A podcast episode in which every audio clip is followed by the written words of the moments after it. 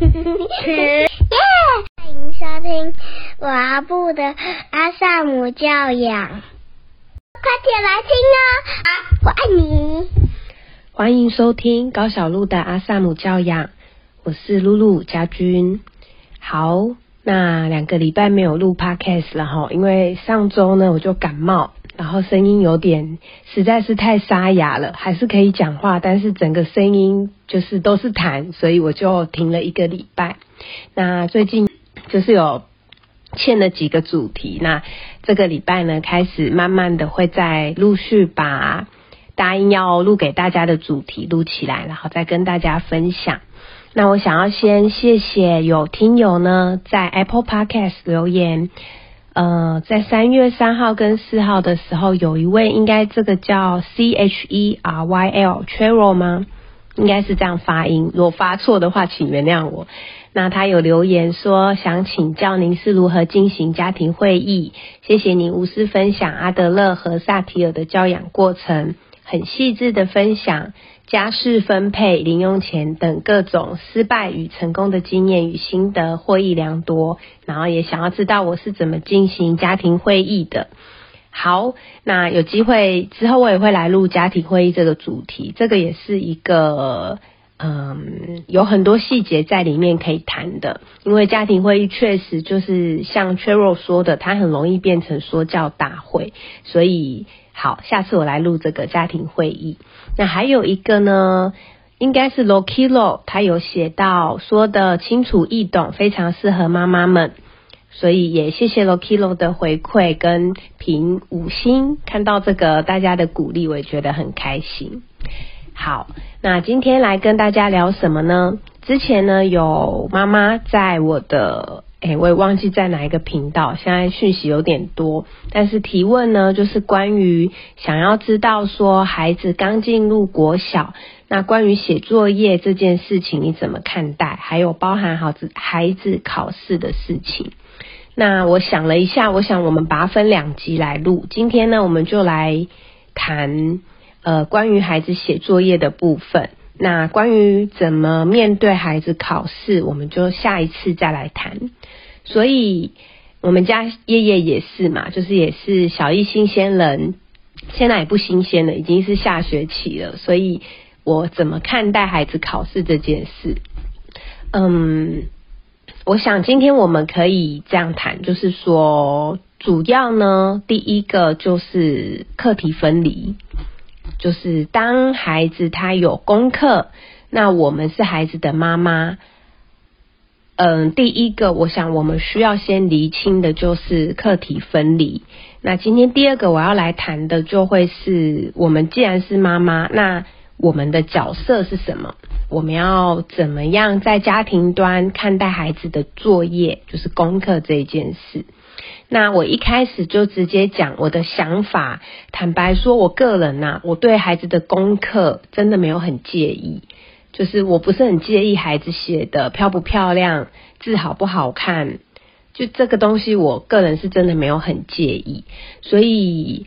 呃，我曾经也跟叶叶聊过，就是因为他觉得学校功课很多，然后他觉得写功课很烦。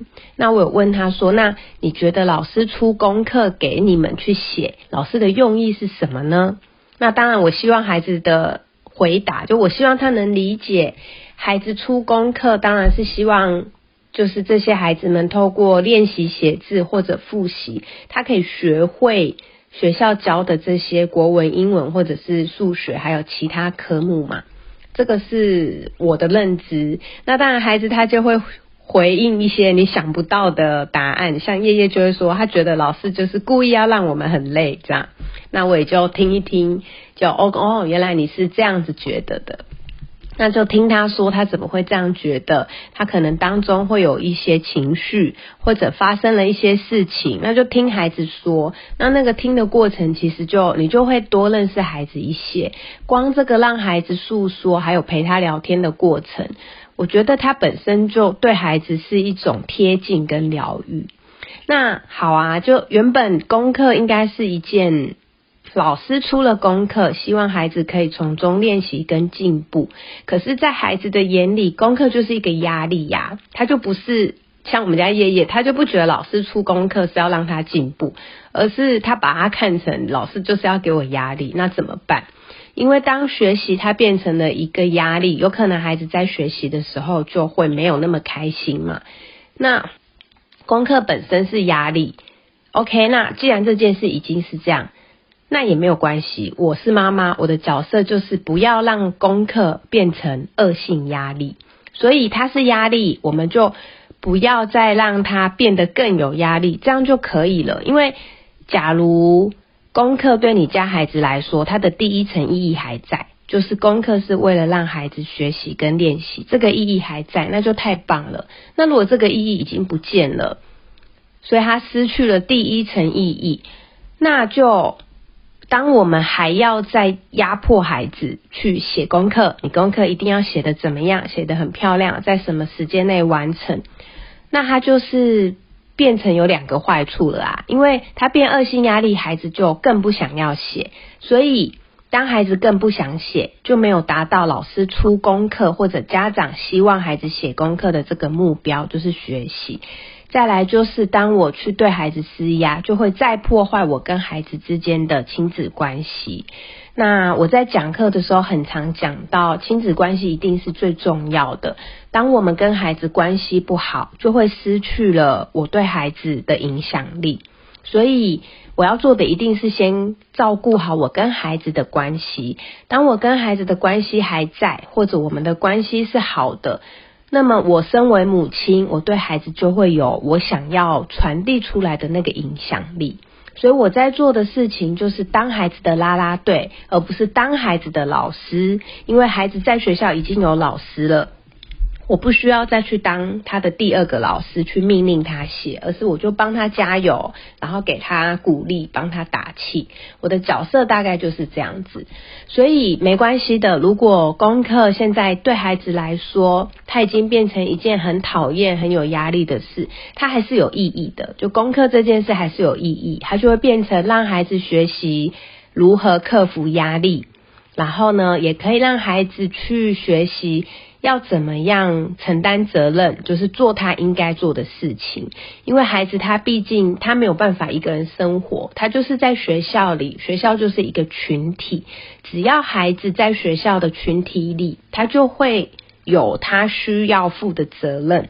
OK，所以这个呢，在做家事那一集，应该是在第十六集的时候，我们有聊到我怎么样让孩子在家里去安排他该做的事跟想做的事。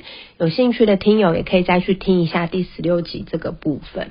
那所以呢，关于写功课，我就是变成会协助孩子建立这个功课他的认知是什么，所以我需要让孩子知道课题分离嘛。功课是他的事，所以不是我的事。当他呢可以说一说他对于老师出功课的理解是什么，就可以有了讨论。然后有讨论之后，把课题还给孩子，告诉他说：“好啊，那功课是你的作业，如果你需要协助，我会在。那不过就是我我不会太多的介入。那我也还给孩子自由，就是孩子有自由决定他要不要写。”他要怎么写？对，就是孩子如果不写，我也支持他哦。如果他今天决定不写功课，我会陪他探讨。可以啊，如果你决定不写，妈咪也支持你。如果你今天不写，明天可能你需要面对什么样子的状况？可能老师收作业的时候会发现你没写，或者你可能有没有可能会被骂等等的，陪他做一些探讨，他就会自己为自己做一个决定。那我要做的就是支持他的决定，然后让他去体验。他自己下的这个决定的后果，OK。所以，身为妈妈，我做的事真的大概就是第一个信任孩子，让他拥有这样子的经验，就是他应该要得到这个权利、利益的利，哈，不是不是 power 的权利，把这个权利还给孩子，他可以选择他要怎么样去面对自己功课的这个课题。然后信任孩子之后，我做的就是放手，就让他去从这个经验中体验。这个过程中，也许会有一些冲撞，会有一些挫折，可能可能孩子会被骂。那也有可能，当他好好的写完作业交出去，他可能得到一个很高的分数，他也会有成就感的体验，或者会有一种我能感的体验，就是让孩子去体验这些本来就应该属于他生命中体验的事情。那我做的事还有什么？我是不差孩子的功课的，这个是在我还很小的时候有一个学姐妈妈她教我的，就是她会差孩子的功课，那她有跟我分享。呃，他跟孩子的一些心路历程，所以我就从他的身上学会了。他就教我，你以后千万不要擦孩子的功课，所以我是不擦的。那有时候夜夜他真的功课会写的脏兮兮的，因为你看了，你真的会觉得哦，怎么可以写成这样？可是我就是不擦，就忍住。所以这个忍住不擦，就是上天给我的考验。我就是让孩子带着这个脏兮兮的功课去教，那这是他跟老师的课题。老师会给孩子什么样的回应，或者老师会不会要求孩子重写，那就会是。老师跟孩子之间的事情，好，那如果老师提出希望家长督促呢？比如说哦，可能孩子真的作业很脏啊，或者是没有完成，老师可能就请家长帮忙。那这时候我们当然就需要跟孩子讨论了，就是诶，那你在写功课的这个事情上有没有遇到什么困难？还是说发生什么事，所以你这样写？呃，会会擦不好擦吗？是擦布不好用吗？还是铅笔有什么需要协助的地方？大概是这些面相。所以我不是撒手不管哦，就是并不是说哦，孩子的事、孩子的功课，就是孩子自己想办法，他的事我不管，然后让孩子呈现一种孤立无援、必须得自己靠自己的状态，不是哦，不是这样子，而是，嗯，我只是不想要创造一种。皇帝不急，急死太监的模式，就是孩子他面对他的功课，他自己都不急，然后我身为他的妈妈，我自己很着急，我不想要创建一个这样的模式。那所以，当我有一个这样的决定，我就必须要有一些承担。比如说，我可能要承担外在的眼光，承担老师觉得，哎，这个妈妈怎么好像都不太看孩子的功课，或者这个妈妈好像不太管孩子，好像这个妈妈是个不负责任的妈妈。这些就会是我需要去承担的压力。但是呢，只要我想清楚了，这个是我要培养我的孩子，为他自己的事情负责任。还有，我想要把孩子体验生活的权利还给孩子，我想要做这个事情，所以我要承担的代价。那当我清楚我在做什么，这个代价我就可以扛得起外在的眼光或压力，我就愿愿意去面对。好，所以呢，我要说的是，课题分离不是至至少门前雪。而是我跟孩子是各自独立的，但是我们又可以相互依存，我们可以互相帮忙，在需要的时候，我们可以，嗯，就是很自在的开口，让对方知道我需要帮忙。所以，人家以前都说那个刮胡子的广告，先刮自己的胡子，再去刮别人的嘛。就是你不能自己的没有刮，然后要去刮别人的，所以一定是我们可以先为自己负责了，负责学会了之后，后面我们才来谈谈当责，而不是自己的事没有做好，然后一直要去做别人的事。所以，嗯，我想要额外提醒的是。我们是妈妈，所以我们还是孩子的监护人，我们还是有教育的责任。那当然该管的还是要管，并不是鼓励家长们就是完全放手，只是说在这个管的过程中，尊重很重要。所以我们需要尊重孩子，可能透过讨论的方式问问孩子，那关于作业的事情，你希望妈妈怎么帮你？你需要人家提醒吗？还是你是需要人家盯的？那你需要用计时器吗？还是你希望妈咪多一点的放手，跟多一点的信任？然后从每一次在讨论作业的过程中，再慢慢的调整，找到一个适合孩子跟你之间的这个平衡。那我分享一下，其实叶叶最早在写功课，他真的字也写得很丑，我都觉得啊，这个字实在是，嗯，让我觉得很点点点。但我就是。就是那是孩子的课题，所以我就不会太多的评论或者或者介入，就是让他写，让他教，然后看老师怎么样去督促他，会引导他，这是老师的课题。所以，嗯，现在已经是下学期了嘛，可是我最近有发现叶叶的字变得很工整、很漂亮，所以孩子是会进步的。就是这过程中我也没有太多的提醒、介入、教导，但孩子他就确实从歪七扭八的字也越写越好，所以我觉得这个也算是一个见证。就是相信孩子，然后他会慢慢进步。那如果没有进步，我们也练习接纳他 现在的字，可能就是还是这样丑丑的。那再来是，我觉得环境也很重要，就是给孩子一个适合写功课的环境。因为像上学期叶叶他是中午就下课，我们没有让他在学校课后留园，他在家写功课其实很容易分心，因为家里有很多绘本，家里有玩具，家里有积木，那可能孩子写一写，他又跑去玩象棋或玩什么。那就变成妈妈，你也会需要花很多的心思把孩子带回来做好，然后再重新专注在工作上，呃，功课上。所以那现在这个下学期，叶叶因为他开始课后留园，课后留园就变成全班都在写功课，所以那个环境就是大家都在写，孩子也没得分心，因为学校也没有玩具，没有绘本，没有那么多。让他分散注意力的事情，所以我觉得这个环境是很重要的。那假如说你的孩子他没有参加课流或者补习班，那他就是在家写功课，可能妈妈会需要多做一点，嗯，或者是帮他创造一个干净一点的环境，在他写作业的那个环境的周围不要有那么多杂物。那另外一个，我觉得是也可以带孩子去图书馆。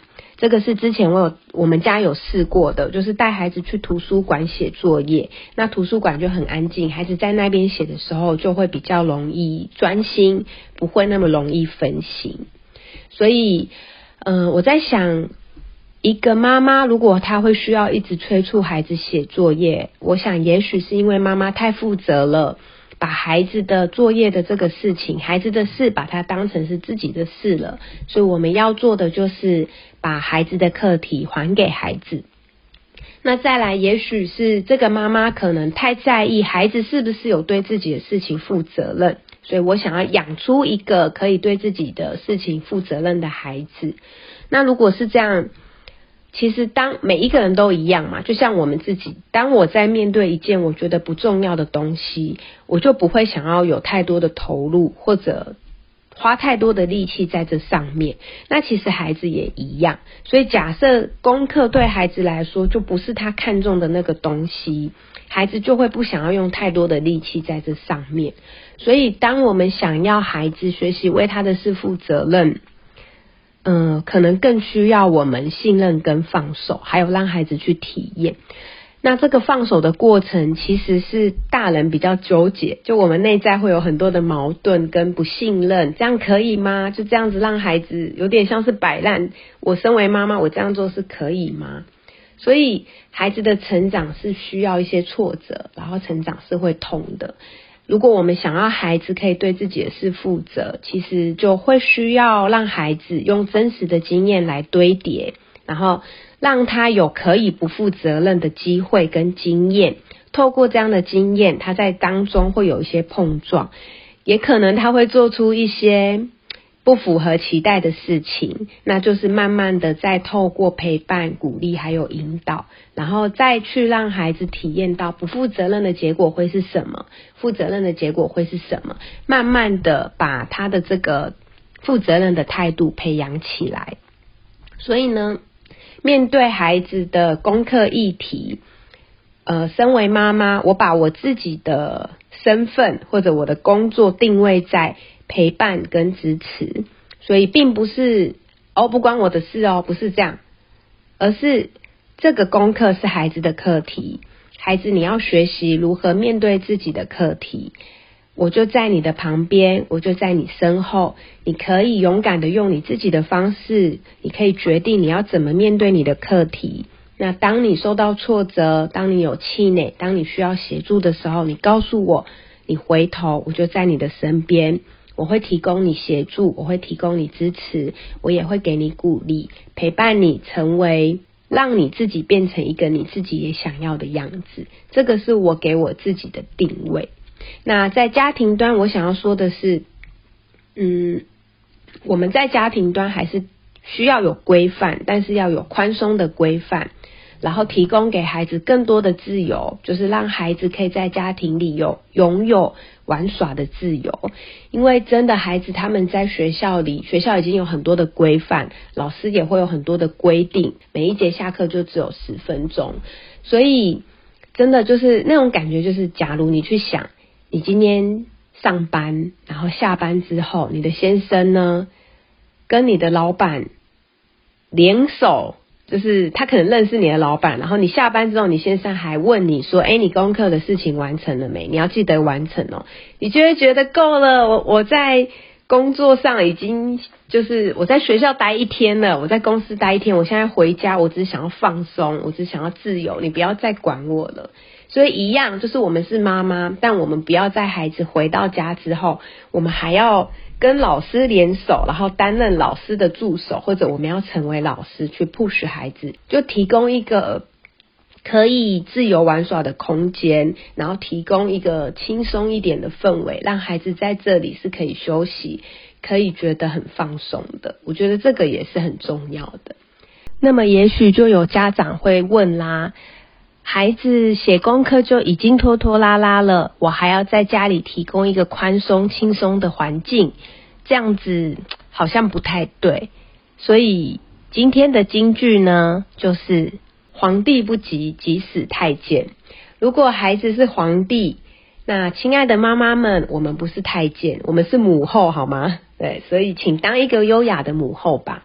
当孩子选择用拖拖拉拉的方式来面对他自己的议题，我们越急，孩子就越不急。于是这件事情呢，最后就会变成是我们的事情，孩子就会更觉得这不是他的事情。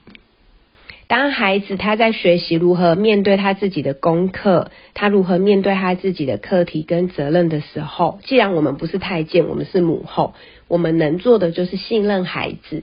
然后在他努力面对这些议题的过程中，嗯，看着他跌跌撞撞，有一点困难，但是是可以的。我们就耐心的看着孩子去跌跌撞撞，然后还给他面对他自己课题的机会。同时，我们相信孩子他可以克服这一些挑战。在孩子有气馁、有做不到、有需要协助的时候。我们也伸出我们的援手，然后去协助孩子，帮忙孩子，支持孩子。OK，所以今天关于孩子功课的议题，我想大概就是第一个是课题分离，我们的角色是协助，但是不介入。那第二个是我们的角色是母后，对我们不是太监。OK，好，那今天呢，关于怎么面对孩子写功课的这个议题，就先聊到这边。也谢谢大家聆听我这个感冒尚未痊愈的声音，希望它是有点磁性，听起来应该也还可以啦哈。如果你喜欢今天这一集的内容，欢迎在 Apple Podcast 留言按五星赞，让更多人也可以收听到。这里是高小璐的阿萨姆教养，我是露露家君。下一集呢，我们再来聊一聊关于孩子考试的议题。那我们就下集见喽，拜拜。谢谢收听，欢迎留言与我分享你的看法。喜欢的话，请给我们五星好评哦。下次见，拜拜，拜拜。